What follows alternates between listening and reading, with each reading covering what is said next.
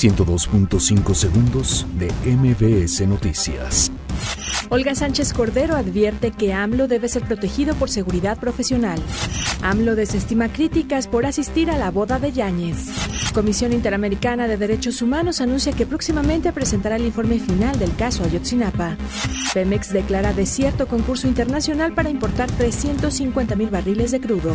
Jesús Seade asegura que el acuerdo comercial entre México, Estados Unidos y Canadá quedó bien. Diputados de Michoacán donan un día de salario a damnificados por inundaciones en Peribán. Otorgan Nobel de la Paz al ginecólogo Denis Mukesh y a la activista Nadia Murad por sus esfuerzos para frenar la violencia sexual como arma de guerra. Detienen a más de 300 personas por protestar en el Senado de Estados Unidos. Chris Evans anuncia que dejará de interpretar al Capitán América. 102.5 segundos de MBS Noticias.